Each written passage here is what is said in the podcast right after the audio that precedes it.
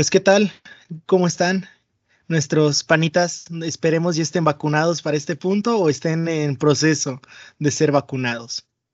Bueno, la, primera apenas de eso todavía no, no cuenta, ¿no? Como completamente realizado el primer mundo.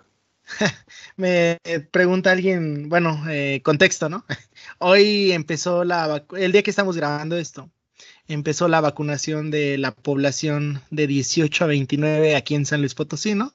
Y estuvo bien interesante porque en la fila alguien me pregunta, oye, brother, ¿no sabes cuánto tiempo puede estar sin fumar? Y yo le digo como, ah, caray, pues el tabaco, según yo, no es impedimento. No, bro, acá a fumar. Y yo como, ah, bueno, no sé si haya contraindicación, pero estoy seguro que la enfermera va a ser muy amable de, de comentarnos.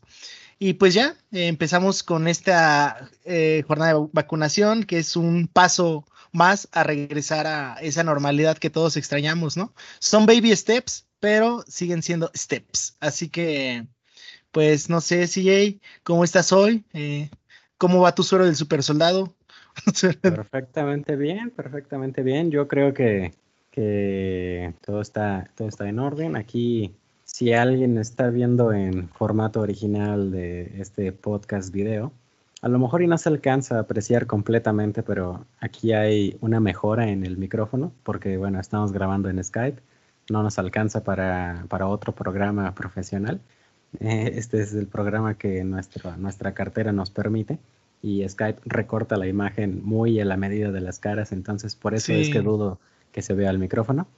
Pero bueno, estas son adquisiciones que por el momento Cristian tiene todo el mérito. no, el mérito es el nuestro cazador de ofertas certificado. Ahí Esteban, eh, muchas gracias por mandarnos el, ese mensaje en la madrugada de, de, que había un ofertón y pues ya tratamos de hacer un upgrade, ¿no? Queremos traerle lo mejor. Yo estoy usando el Good Old porque el mío lo dejé instalado allá en nuestra nueva sede de estudios. Que todavía necesita mejorar más, necesitamos un poquito más de espacio quizás, eh, llenar ahí el, estudio para que no se escuche el eco. Exacto. escucharon el episodio de la semana pasada, ¿no? De, de Franz Ferdinand, se habrán notado que tiene ligeros errores de, de grabación, que bueno, no es que no se pueda escuchar, pero, pero no es como escucharían a La Cotorriza, o no es como escucharían a otro podcast de esos famosos. Oye, el de La Cotorriza te digo que ah, de repente ahí tienen, o sea, lo suben el episodio, así, una vez subieron uno con Chuy Navarro, y era, estuve bien cagado porque pues lamentablemente como que los micros no funcionaron, güey, y el único micro que servía era el de la cámara, que estaba como a cinco metros de ellos, o sea, está, visualmente se ve muy bien, pero ah, en audio sí es como, no mamen, podía ser cualquier episodio, pero en el que vino Chuy Navarro tuvo que pasar eso. O sea, yo... Hasta ellos están exentos de exacto. Pero pues, ¿de qué vamos a hablar hoy, CJ? Pues, em, si todo sale bien, están escuchando esto el día de su estreno, el día martes 10 de agosto. Si no, pues cualquier otro día. Eh, recientemente pues, se estrenó la, película de Suicide Squad de James Gunn. Bueno, es de James Gunn tal cual, es escritor y director, así que es perfectamente válido decir de Suicide Squad de James Gunn. Así como decimos de que la liga de Zack, ¿no? O sea. Sí, sí, sí. sí. Eh, pues sí, se estrenó esta película el jueves 5, viernes 6 de agosto. Tiene pocos días en, salas de cine, en HBO Max en Estados Unidos y en Cuevana y todas las plataformas que ustedes quieran usar en el Internet. Así que pues, pues vamos a hablar de esa película. Vamos a hablar de James Gunn's Suicide Squad o de Suicide Squad como le puso él. O sea, aquí algo gracioso y creo que fue un poco a propósito.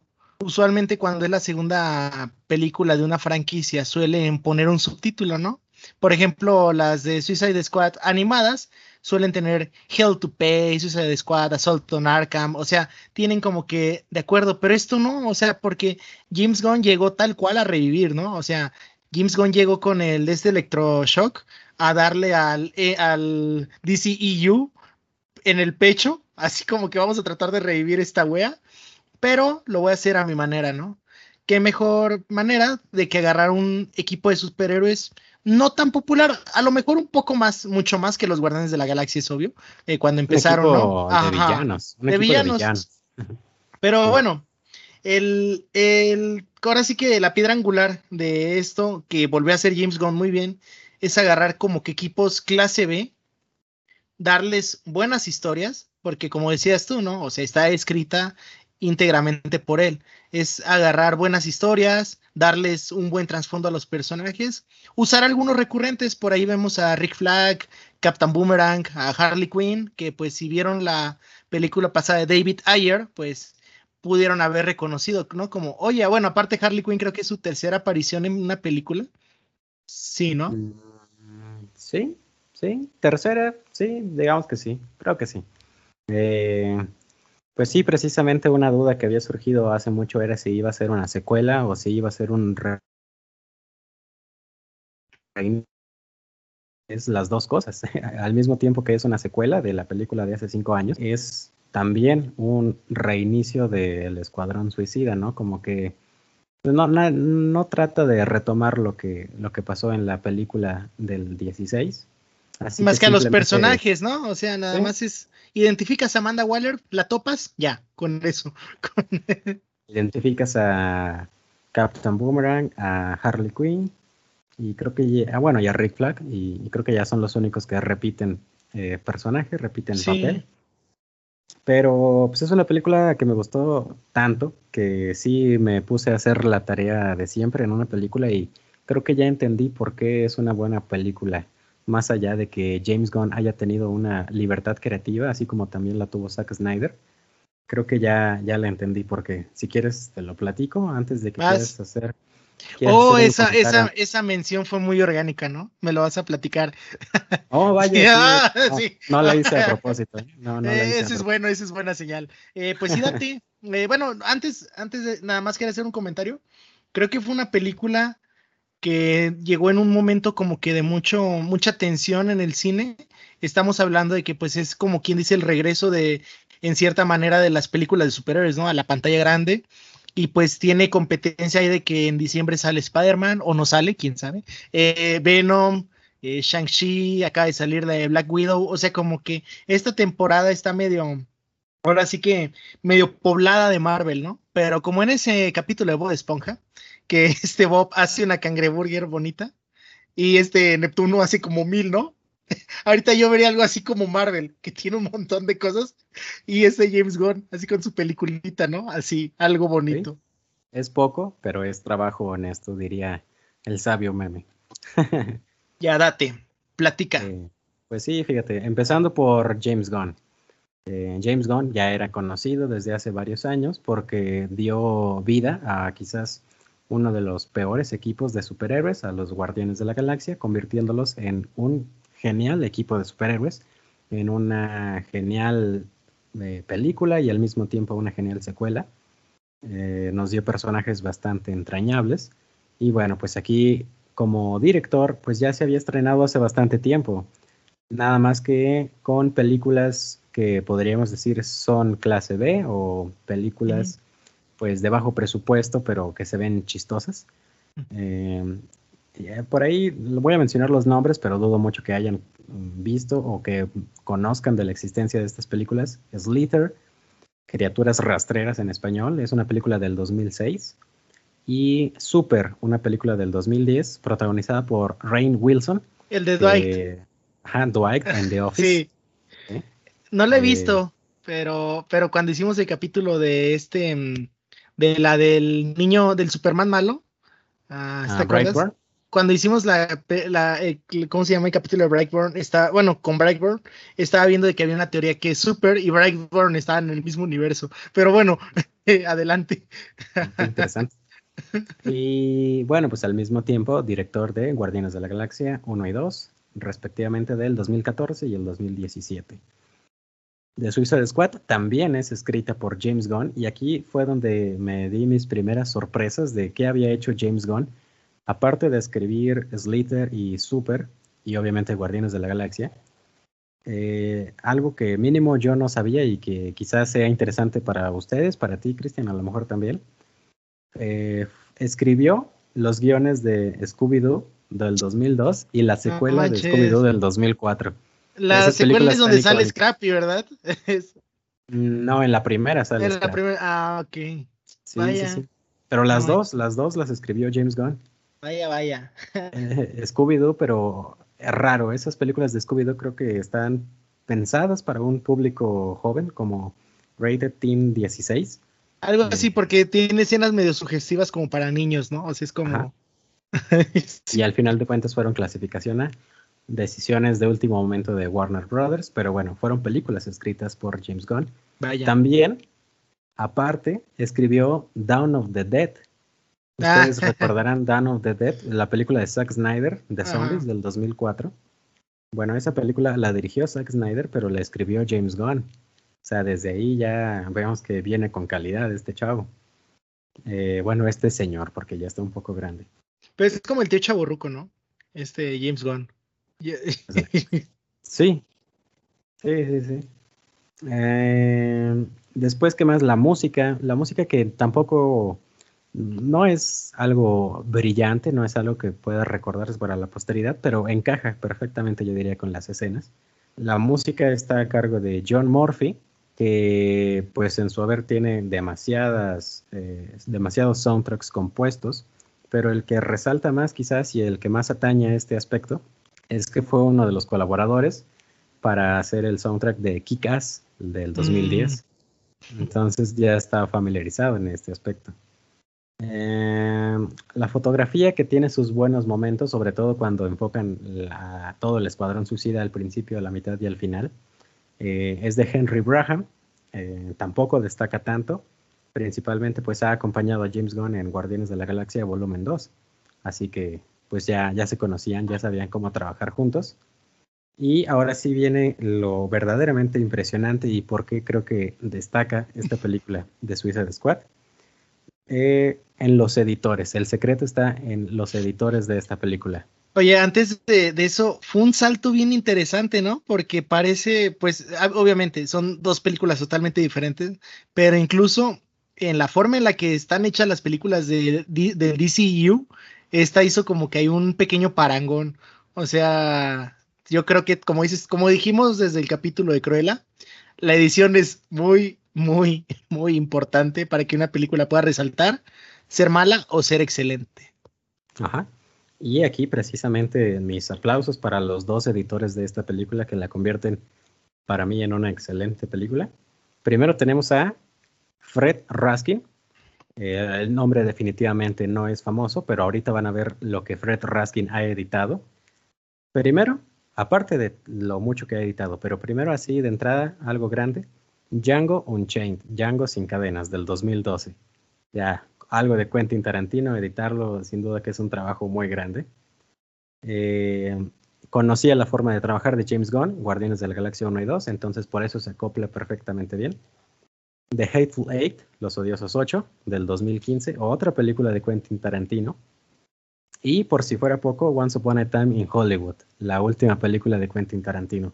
Estamos hablando de un cuate que edita películas de Tarantino, pues cómo no iba a hacer un trabajo espectacular. Y se ve el toque, los capítulos, es, eh, no sé, es como que siento que la película hubiera pasado, a lo mejor hubiera sido, imagínate, solo imagínate, era sin los títulos de cada capítulo, hubiera sido una película muy diferente, o la hubiéramos percibido a lo mejor diferente porque las transiciones son muy, muy radicales y ayuda un poco como que el putazo a alivianarlo eso. Y el segundo editor, el segundo editor, Christian Wagner, eh, quizás no tiene un trabajo tan destacado ni tan de currículum alto como, como Fred Raskin, pero lo que más me llamó la atención de Christian Wagner es Misión Imposible 2 del 2000, un trabajo muy profesional es de las, creo que de las mejores, ¿no? Creo es, yo diría que es mi protocolo fantasma, aparte de la primera, son como que de las.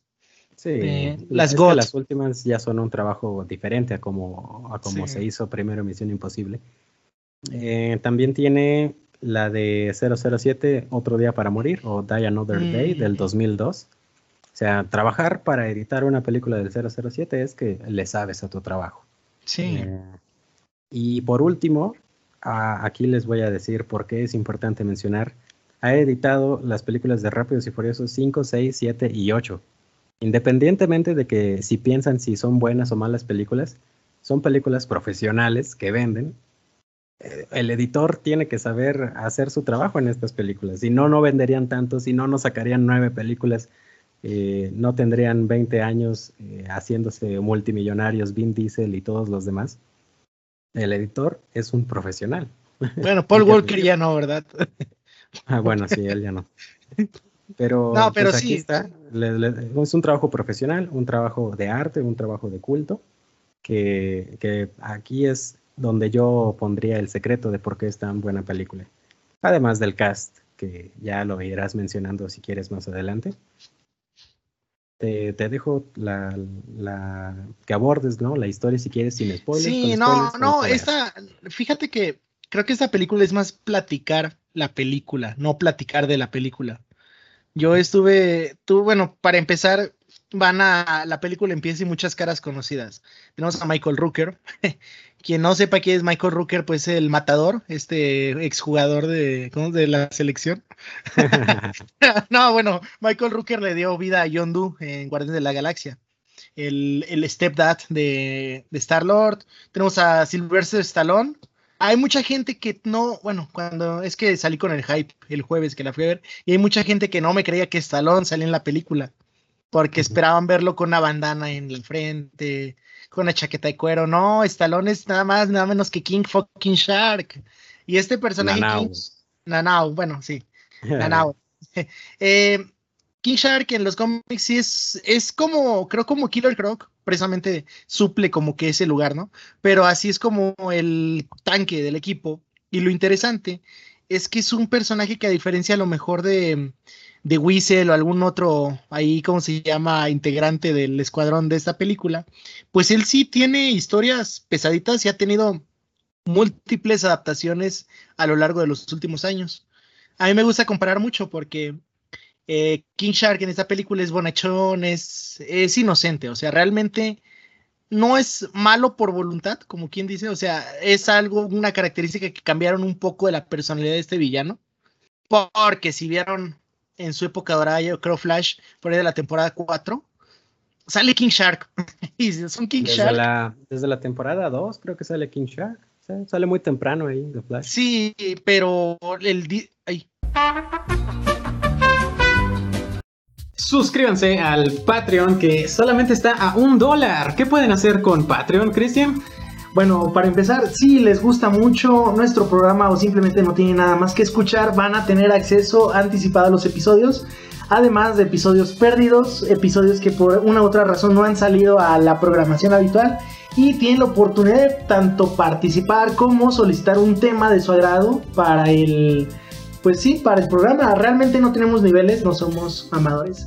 Solo les ofrecemos esto y eventualmente les vamos a estar dando más cosas poco a poco. Exactamente, solo un dólar, o sea, 20 pesos al mes pueden hacer una suscripción recurrente cada mes. O si quieren suscribirse un mes nada más, van a, Chapul a, punto 20 o cervecería de Chapultepec. Es una chela que nos están invitando a seguir y a mí. Enlaces del Patreon en la descripción. Y bueno, eh, tenemos un King Shark que es como de dos metros, o sea, así súper mamado, se ve malo. Y pues este pana, no, este pana hasta anda con unas bermudas que lo hacen ver más bonachón, ¿no? Eh, bueno, diríamos que es malo porque es un tiburón. Sí, pero así, de sencillo. Y, pues Stallone también tuvo su aparición breve, pero algo, pues no significativa, pero emotiva en Guardianes de la Galaxia Volumen 2, ¿no? Es que el jefe de este de los carroñeros y pues finalmente Idris Elba. Idris Elba es un, llegó a suplir eh, con su personaje Bloodsport a Deadshot, que la verdad me gustó mucho. O sea, creo que los pondría a la par. No se me hace como que uno mejor que el otro a nivel personajes. Obviamente por guion, eh, Bloodsport se lleva los, los, aplausos, pero pues Idris Elba ya había sido Heimdall, ¿no? En las películas de Thor, en Avengers Infinity War, o sea, ahí tenemos que que James Gunn no es cuando le dijeron que iba a tener libertad creativa, no escatimó en jalar a toda su raza, ¿no? O sea, es como que, pues miren, yo he trabajado con estas personas, me gustaría tener esto, y pues bueno, realmente es como que es un trabajo orgánico. dentro de los demás, pues tenemos a Rick Flag, que es interpretado por este, mm, el vato de, de Alter Joel Carbon. Joel Kinnaman, eh, de la primera temporada de Alter Carbon. Eh, tenemos a, a esta Margot Robbie como, como Harley Quinn. Te- tenemos la verdad no apunté el nombre del cast, pero bueno. Entonces, más, yo aquí los tengo. Bueno, Ah, tenemos a John Cena. Ah, ah, ah, bueno, es eso. An- John Cena ha tenido como que una participación muy infravalorada, yo creo, también por las películas que le han tocado en el cine, ¿no? El Marín, o sea, que le tocan películas como que acá, pues haz lo que, haz como un soldado, y pues realmente muchos dicen es que un soldado no, no tienes que actuar muy cabrón, ¿no? Y por eso pensaba que John Cena era buena opción. Pero John Cena parecido a Dave Bautista, esta maldición, eh, bendición que tienen los luchadores y La Roca, es que tienen un talento, yo diría, natural para la comedia. Y si es comedia negra, se puede desenvolver más. O sea, este John Cena. Bueno, para empezar, para ser luchador tienes que saber actuar, ya desde ahí. Para ser luchador de la WWE tienes que saber actuar, al menos físicamente. Y este, pues aquí vemos que pues físicamente es una persona muy asombrosa, ¿no? Está muy fuerte. eh, de este James Gunn con el diseño que le dieron a su personaje Peacemaker, personaje muy interesante, por cierto, pues realzan todo eso. Y pues John Cena es, en esta película te llega a caer gordo, pero creo que ya lo hemos dicho en varias ocasiones. Si un villano te cae mal o lo odias, está haciendo bien su chamba, ¿no? Y en ese, eh, creo que bajo ese tenor, este personaje Peacemaker, eh, John Cena, entraron como anillo al dedo. Incluso llegó, creo que, no sé si tú persiste esto, pero Harley Quinn, al personaje Margot Robbie, pues dijeron, mira, fuiste básicamente la protagonista de la primera del Suicide Squad. Tú y Cara de Belink, por alguna extraña razón. Eh, tuviste tu propia película en Standalone y pues ahora vamos a tratar de hacerte un lado, ¿no? Eh, vamos a tratar de dar este mensaje de que pues secuela, remake, eh, reboot, eh, en cierto sentido, y dejan como que al viejo escuadrón de un lado, meten a estos nuevos, aquí tenemos también a Paul Cadotman, que pues este pana sería la representación del multiverso. Sería la- Ah, sí, ha, ¿por qué? ha estado en Flash, me parece que es este. Es un villano que sale por ahí de la temporada 5, creo que él hace que de un vato que viene del futuro. O sea, él es- sale en el. En, ¿Cómo se llama? En Batman, en la primera de Nolan. Me parece que es como así un raterillo de, de, de mala pinta. Salió en Ant-Man and, the- ah, Ant-Man and the Wasp, creo que es la película donde él ha sido un hacker. O sea, ha estado en varias participaciones muy, muy, muy buenas. O sea, la Ah, verdad, o sea, el actor. El actor, sí. el Ah, actor, es que como dijiste Polka Dotman, yo trataba de recordar Polka Ah, ok, no, sí. El actor, Este, David Dasmalkian, sí, sí. sí, Das. Dasmalkian. Sí, y Sí. Polka Dotman es un personaje que me gusta, les gusta decir a los conocedores de cómics, eh, Marco ya verá esto y va a decir si es cierto o no, pues de la edad de oro de los cómics, que son villanos así también clase B. En esta época salieron muchos muy absurdos como el hombre calendario, el acertijo, o sea que realmente como que la primicia del villano es medio tonta. Pero pues creo que con un buen guion, con un buen escritor, puedes darles trasfondo, ¿no? En este caso, Polka Dotman también se lleva la película en, cierta, en cierto sentido. Tenemos a Ratcatcher 2. Esto es muy, muy padre porque dicen, entonces hubo un Ratcatcher 1. Sí, era el papá de esta chica, ¿no? Pero pues se murió. Y es Bueno, básicamente... Creo que, el, creo que el chiste que hacen es que no les alcanzó el presupuesto para Ratcatcher 1. Y porque luego es- más adelante ya, sabe el- ya se da el, el por qué, ¿no? Pero eso es parte de la, de la trama. es parte de la trama, pero pues me parece, eh, corrígeme si me equivoco, pero Ratcatcher 1 es una participación medio efímera de Taika Waititi. Así es, es la segunda vez que Taika Waititi sale en una película de DC. Sí, o sea, este, este hombre tiene también una facilidad para la comedia. Bueno, fue Hitler. eh, Hitler en Jojo Rabbit, película muy amada y pues eh, sorpresivamente medio detestada por ahí. Hubo hay comentarios que nos dieron que nos sacaron de onda.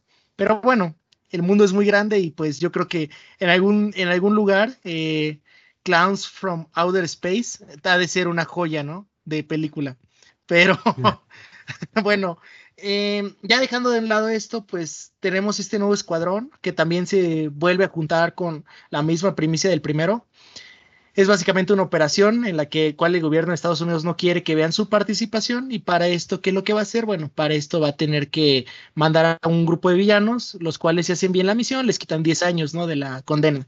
Eh, Good Old Suicide Squad. Realmente ahí sí se parece mucho a la primera. Los cómics de Suicide Squad son exactamente iguales, así que pues no hay fe de ratas ahí.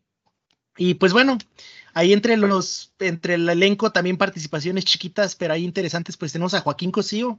¿Quién diría que algún día íbamos a ver a El Cochiloco en una película de DC Comics, no? O sea, es como... Sí, sí, la verdad. Eh, yo no considero a Joaquín Cosío un gran actor, pero sin duda para este tipo de papeles encaja perfectamente. Así que... Fíjate que Joaquín Cosío me dio a mí el... ¡Pum! Yo lo llegué a ver en Teatro Alpana y es otro, es otro pedo. Ah, bueno, quizás como actor de teatro. pero obviamente tiene la cara para hacer al cochiloco, para hacer a, pues básicamente a un narcotraficante o malvado acá, un maloso. un militar golpista mm. de Venezuela. Anda, eh, sí. O sea, realmente sí. tiene, sí tiene como que el, la fascia para hacer eso y pues es, digo, es un reparto muy rico, pienso yo, muy nutrido. Ahí tienes como que no, no está muy cargado en ciertos aspectos. O sea, porque pones, no sé, eh, Stallone, también que mucho lo criticaron cuando empezaba y hasta la fecha dicen que no es expresivo, pero pues vean las películas de Rocky, o al menos las tres primeras, y ya, ahí después hablamos de Stallone. Eh, realmente tienes como que tiene muchas luminarias del cine, muchas propuestas ahí nuevas. Taika Waititi creo que no es como tal una propuesta nueva, pero al consciente, al consciente, colectivo entró con la su participación en Thor, ¿no? Yo creo que al entrar acá de lleno a los, a los reflectores, a todo lo que da, pues empezó a tener un poco más de relevancia su nombre y pues básicamente la película es, aquí sí pueden, bueno, yo diría que está, para mí la mejor película de DC Comics es la de Zack Snyder's eh, Justice League al lado pondría al hombre de acero. Y así estuvo mucho tiempo. Yo no pensaba que hubiera, ya a lo mejor en la clase B, más bien en el segundo lugar, pone ahí Batman v Superman al lado de Wonder Woman. Y ya ahí vas poniendo Aquaman, eh, Shazam, ahí está entre el 2 y el 3. Pero bueno, yo creo que esta tiene derecho, así con escasa semana, a menos de una semana de haber salido en cines, de ponerse al lado del hombre de acero y de la Liga de la Justicia de Zack Snyder no sé, yo la considero creo que un clásico instantáneo en el, en el cine de DC Comics, algo contrario a su predecesora. El Suicide Squad para mí es de las peores que ha hecho DC Comics en los últimos años. Nada personal, me encantan los personajes que salen ahí, sale Batman ahí, pero pues realmente no es suficiente poner a Ben Affleck un ratito en pantalla para que sea buena película. Sí, eh, y es algo bastante de aplaudir para DC porque, por ejemplo, Marvel también tiene clásicos instantáneos, pero son los mm, maxi eventos, ¿no? Avengers, Avengers Era del Tron, Avengers Infinity War, Avengers Endgame.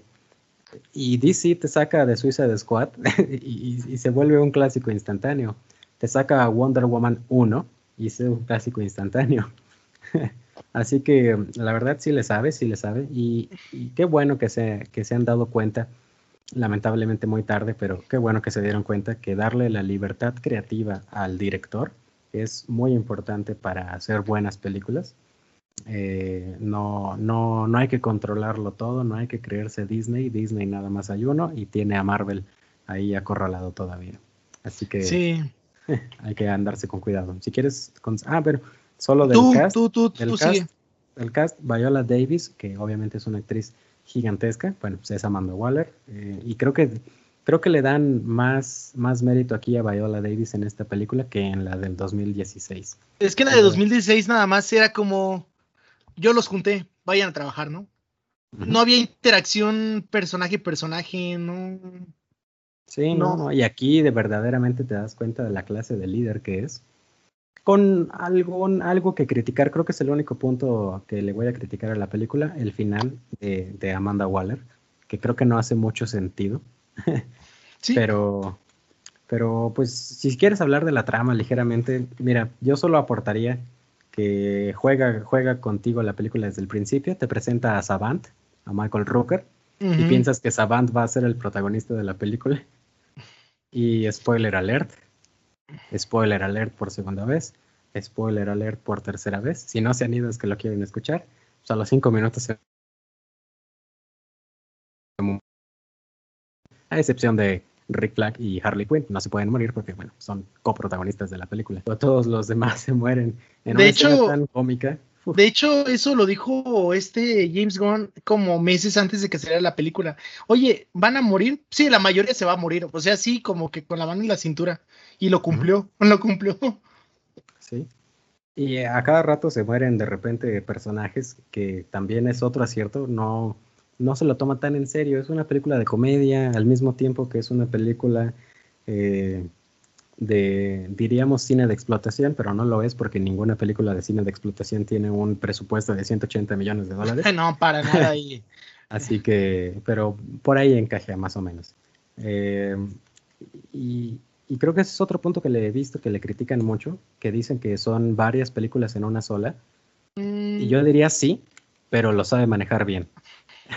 porque le, le, da argumentos a cada uno de los aspectos, le da trama, le da cierre y no se siente pesada, dura dos horas y cachito y no Sí, no, es muy dinámica la película, aparte de que, bueno, esto salió en, los avances, en los, trailers, me gustó mucho la, la premisa de que el villano, entre comillas, era, mm, bueno, hay personajes como The Thinker, que ya lo habíamos visto en Flash, hay los que estamos viendo morir nuestras esperanzas de un buen superhéroe en la tele, pues ahí lo vimos en una temporada como el principal villano. Tenemos Starro, no manches, o sea que ah, pum, para quien no sepa, Starro, eh, históricamente en los cómics, es la razón por la que la Liga de la Justicia se unió por primera vez. No fue, no, no fue a este de Doomsday, o sea, eh, Doomsday, no, este otro um, Darkseid, como lo hicieron ver en el no 52. En el primer número de la Liga de la Justicia, la verdad les queda de ver el año, pero tengo la reimpresión aquí en mi pared. Sí, ah, no, ya no la tengo, la vendí. Bueno, la tenía. Eh, ¿Cómo se llama? Pues fue la razón por la que la liga se unió por primera vez. Por eso se me hizo como, wow, o sea, creo que a nivel fanservice o ahí como que James Gunn quiso hacer un teaser con, con los fans de, pues se vienen cosas grandes. O sea, es porque fue sorprendente. Para, la verdad, para mí sí fue como que ver, ver que ese iba a ser el villano, esa iba a ser la razón de esta película. Sí, si ustedes ya vieron la película y no saben quién es Starro, bueno, pues es el Kaiju estrella gigante que sale ya para el tercer acto de la película. que de, hecho, la portada del, cómic que mencionas, pues es la Liga de la Justicia con las estrellas en la cara, ¿no? De, los pequeños starritos que saca por ahí. Em, pero, pues si quieres, ah, platicando un poco más de la trama, pues es desechar al principio este Escuadrón Suicida del 2016 y presentar uno nuevo, mezclándolo con Rick Flag, con Harley Quinn, eh, en una misión de destrucción de un proyecto que no sabemos cuál es. Ahí creo que se menciona es el proyecto Jotunheim. Eh, cosa chistosa, ¿no? cosa chistosa. Sí, eh, porque mitología nórdica, Marvel, sí, o sea, es como... sí, sí, cosa chistosa, pero bueno. Al final, el proyecto Jotunheim, spoiler alert, si están viendo esto, pues bueno, es Starro. Eh, y, pero aquí es donde entra otra trama que creo que la abordan perfectamente, pues son los conflictos estadounidenses que, que hay con Sudamérica, los conflictos militares, los conflictos golpistas, los conflictos sociales, los conflictos de abuso, básicamente Venezuela. Por eso es que identifiqué a Joaquín Cosío, ¿no? Como un militar golpista venezolano eh, porque, porque hasta hablan como venezolanos. Incluso Joaquín Cosío trata de hablar como venezolano, nada más que no puede. no, sí. la verdad es como que hablar entre líneas, eh, desde el punto de vista de dirección, es como que pues sí vamos a que la gente identifique, ¿no? Porque imagínate también la bronca en la que se iba a meter si pone que era Venezuela. Aquí no, aquí nos presentan de que es corto maltese, ¿no? O sea, y hacen muchas bromas del nombre, hacen muchas bromas de ahí de, esa isla. Pero pues, ¿Cuál sería el gentilicio para, para los que viven allí? sí, o sea, es como, eh, no sé, el del San Potosí son los potosinos, ¿no? El de los de, feños, ¿no? Acá, pues, de, para la gente de la Ciudad de México. Y pues hacen de que el gentilicio para un lugar que tiene dos, ¿no? Un nombre compuesto, corto maltese, ¿cómo sería, no? cortesianos malteses, eh, hacen, bueno, si la ven en inglés va a haber muchos juegos de palabras, si la ven en español probablemente escuchen algo como lo que acabo de decir yo, pero pues se disfruta igual, o sea, es como... Eh, corto maltés, bueno, pues sí es algo que existe en los cómics, es una, es como un, eh, ¿cómo se Un easter egg a, una serie de cómics que no era de DC, creo, de hace bastantes años, corto maltés era un personaje. Eh, pero bueno, eso no, eso no, es, eso no es relevante para la trama.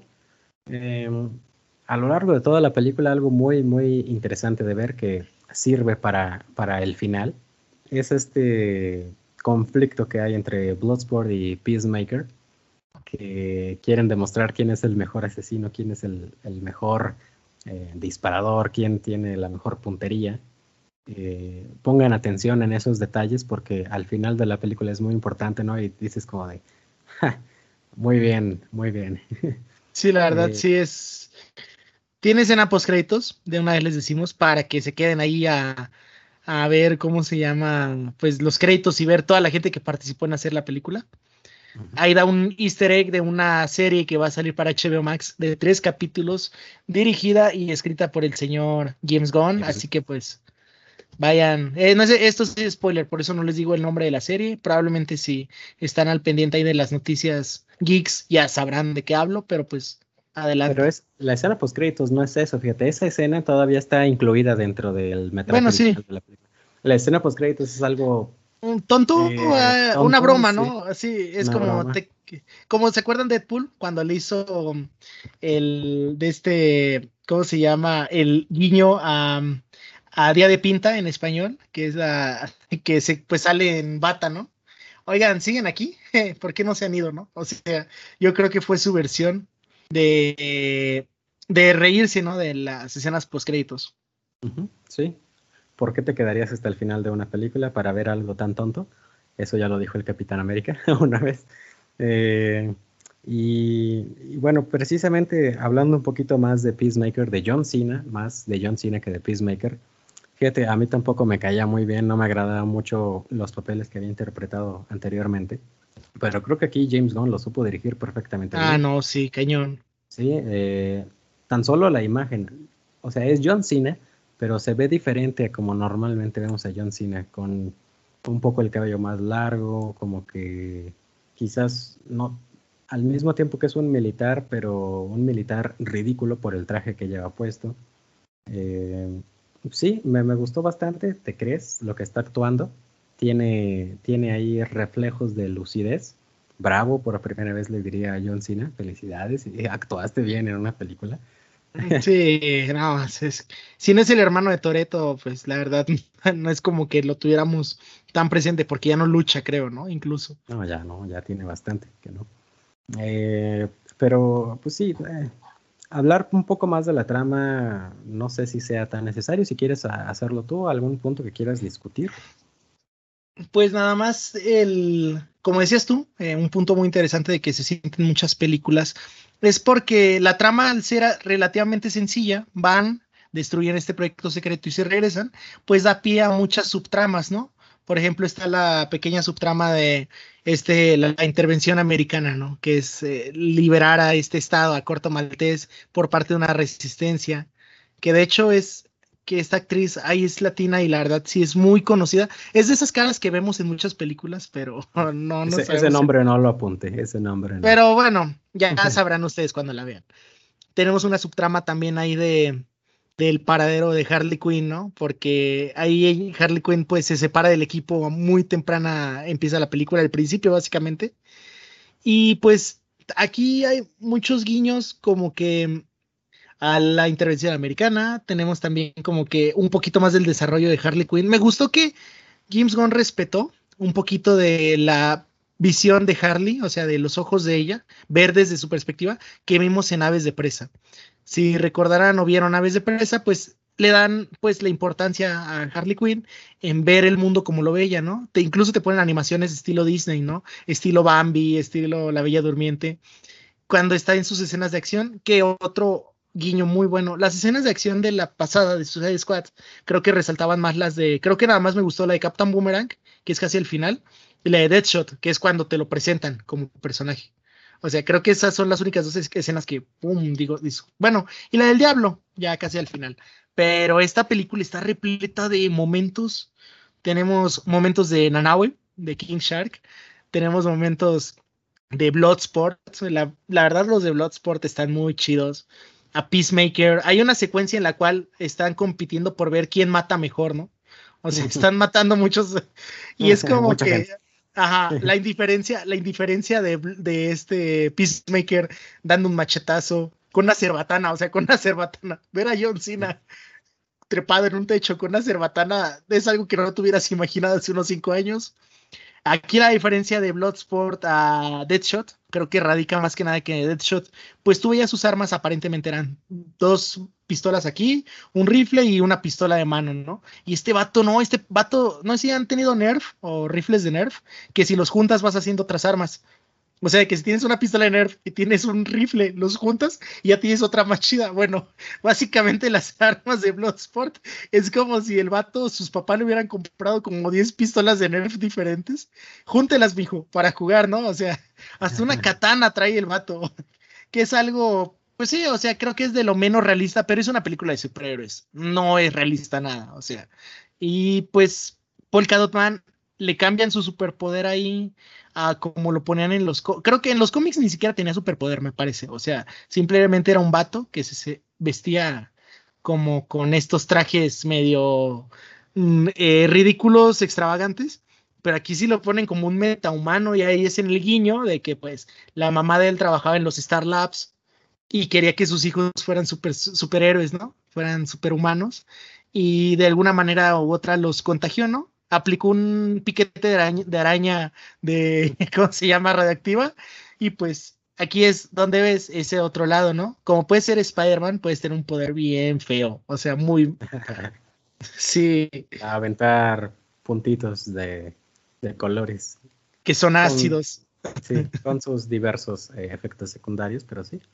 Eh, fíjate que una de las escenas que también me gustó bastante es precisamente la que decías de Harley Quinn, que tiene su gran escape. Es, muy buena, es muy buena la escena de acción, la coreografía, la, percepción del mundo desde los ojos de Harley Quinn.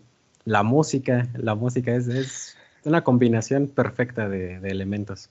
James, James, Gunn tiene buen, buen oído para escoger canciones. O sea, el soundtrack de Guardianes de la Galaxia es un soundtrack que puedes poner tranquilamente para escucharlo. O sea, mm, porque más allá de tener canciones originales, pues son canciones que ya existen, pero están tan bien escogidas, yo creo que con pincitas que encajan en momentos muy específicos. Pero... Eh, pues también, pues mira, ya para ir cerrando, si quieres, te voy a comentar dos, bueno, no, uno, uno, el único punto negativo que le veo a la película, que no, me, que no es que me haya importado mucho, pero de todas formas no me sentía a gusto. A lo largo de toda la película vemos a Amanda Waller ser la, la líder de poder muy, muy, muy mala, que no tiene, no duda en matar a su equipo si desobedece. Eh, incluso le tienen miedo en la oficina donde está trabajando, están haciendo ahí apuestas, ella llega y, y todos como de que, ah, no, sí, estamos trabajando, que no sé qué. A los villanos los trata súper mal, amenaza a la hija de Bloodsport durante toda la película. Y de repente al final, cuando se le revela el escuadrón suicida y una de sus trabajadoras la golpea brutalmente en la cabeza para que el escuadrón suicida pueda salvar Corto, Maltés. Y después no pasó nada. O sea, el castigo fue cuidar a este personaje que queda ahí eh, semi muerto al final de la película. Sí, pero pues la verdad sí le quitaron mucho, la nerfearon, yo creo. Porque pues sí, era un personaje despiadado, ¿no? O sea, es, era el diablo, porque de hecho una escena post créditos de, de la de Suicide Squad precisamente es Bruce Wayne yendo a comprarle información a Amanda Waller para, pues, de Aquaman, ¿no? Y de la Mujer Maravilla, de todos estos metomanos. Y ahí ves el nivel de poder, de influencia que tiene este personaje de Viola Davis. Pero a la vez, no sé, no me gustó a mí. Como dices tú, que pues de un momento para otro nerfean al personaje. no hay consecuencias. Dentro de, la misma película. Sí, no hay, no hay consecuencias, o sea, es, es como que algo ilógico, porque supone que son alguien que ni siquiera le da, no le responden a nadie, ¿no? O sea, imagínate. Sí, pero bueno. Como pudo matar a todo el escuadrón suicida en un momento, al final no hace nada porque la humillaron, porque la golpearon, porque se le rebelaron, no hizo nada. Eso no cuadra. Ahí se, ahí se le escapó a James Gunn ese aspecto, pero bueno. Sí. está, bien, está bien. Para efectos de guion, para efectos de guion nos dio una secuencia también de acción muy buena al final. Sí, sí, sí, sí, sí, sí, la verdad es que sí. Ah, advertencia, si le tienen miedo a las ratas, yo creo que es mejor que no vean esta película porque eh, salen eh, muchísimas, muchísimas, muchísimas ratas. Es como la gente que tiene tripofobia, ¿no? O sea que así, si tienen ratofobia o no sé cómo se llame, em, probablemente sí los incomode mucho. No, bastante, bastante. Es que hay personas que tan solo viendo una rata casi se mueren. En esta película salen 30 mil millones de ratas. Entonces no. Y hay una muy chida, hay un Sebastián es muy buena persona. Persona no, es muy buen ser vivo, yo creo. muy buen ser vivo. Es el chefcito. Es el... chefcito. Último aspecto, ya más que debatir la película. Es obvio, no va a ser ninguna sorpresa que no le va a ir bien en taquilla a esta película. Dejen de discutir que va a ser un fracaso. No es un fracaso. En primer lugar, es una película clasificación C o R en Estados Unidos. Tiene menos. Ajá, tiene menos audiencia. Es una película que se estrenó en Estados Unidos en HBO Max también. Y aquí dentro de un mes se va a estrenar en HBO Max. Al mismo tiempo, el hecho de que se estrene en HBO Max significa que en toda Latinoamérica se estrena en Cuevana, en Pelis Plus, etcétera, etcétera, etcétera. Y eso sumado al hecho de que es clasificación C, no va a recaudar lo suficiente como para considerarse un éxito. Va a recaudar millones de dólares, pero no va a ser un no va a ser un eh, pues que te una Avengers, no va a ser nada por el estilo, no, no se lo esperen. Yo creo que criticar por ese lado a The Suicide Squad, decir que es un fracaso porque no va a recaudar tanto, es un mal punto de vista. Esa es mi opinión. Pues de hecho eso le pasó a, a la Liga de la Justicia de Zack Snyder porque aquí en la, para empezar en Latinoamérica fue on demand, o sea, fue, para empezar fue así. La segunda es que mm, también no se estrenó en cines para nada. Y tercero, pues era una película muy larga, ¿no? También eso, el tener como que estas, como que topes, hace que pues no recaude a lo mejor, no sé, como lo de Mortal Kombat. Y vaya que Mortal Kombat no es buena película pero pues el videojuego la está rompiendo actualmente y pues tiene ese efecto, ¿no? O sea, de que pues, vas a verla al cine por porque quieres ver un fatality, ¿no? O sea, es creo que es algo que sí es muy subjetivo hablar, al menos en estos casos, sí es un éxito por el simple hecho de cómo le vaya en taquilla. Sí. Eh, ¿Tienes algún punto más en la agenda que quieras debatir? Pues fíjate que nada, o sea, la verdad sí me gustó mucho la película. Recomendaría enérgicamente de que vayan. Así mismo recomendaría de que se suscriban al Patreon. muy bien. Voy a encontrar algún punto en, a la mitad para poner el comercial, no te preocupes. Estoy seguro de que para esto ya lo puse. Ok. Si les gustó, como si, si quisieran ustedes estar hablando, este, no sé, de este, como esta película, pero otras con nosotros, ahí está eh, creo que le sale más caro comprar una cajetilla de cigarros. Y yo sé que muchos de, y muchos de los que nos escuchan fuman, así que no se hagan. Los tenemos ahí torcidos. Pero pues nada, ah, los vemos el viernes en la programación habitual con un capítulo muy, muy, muy esperado por nosotros, yo creo, muy especial. es, algo que solo ocurre una vez al año, porque así está el calendario hecho. Ah, ya, ya se imaginarán el viernes, ¿no? Pero bueno, está bien. Eh, hasta la próxima. Nos vemos.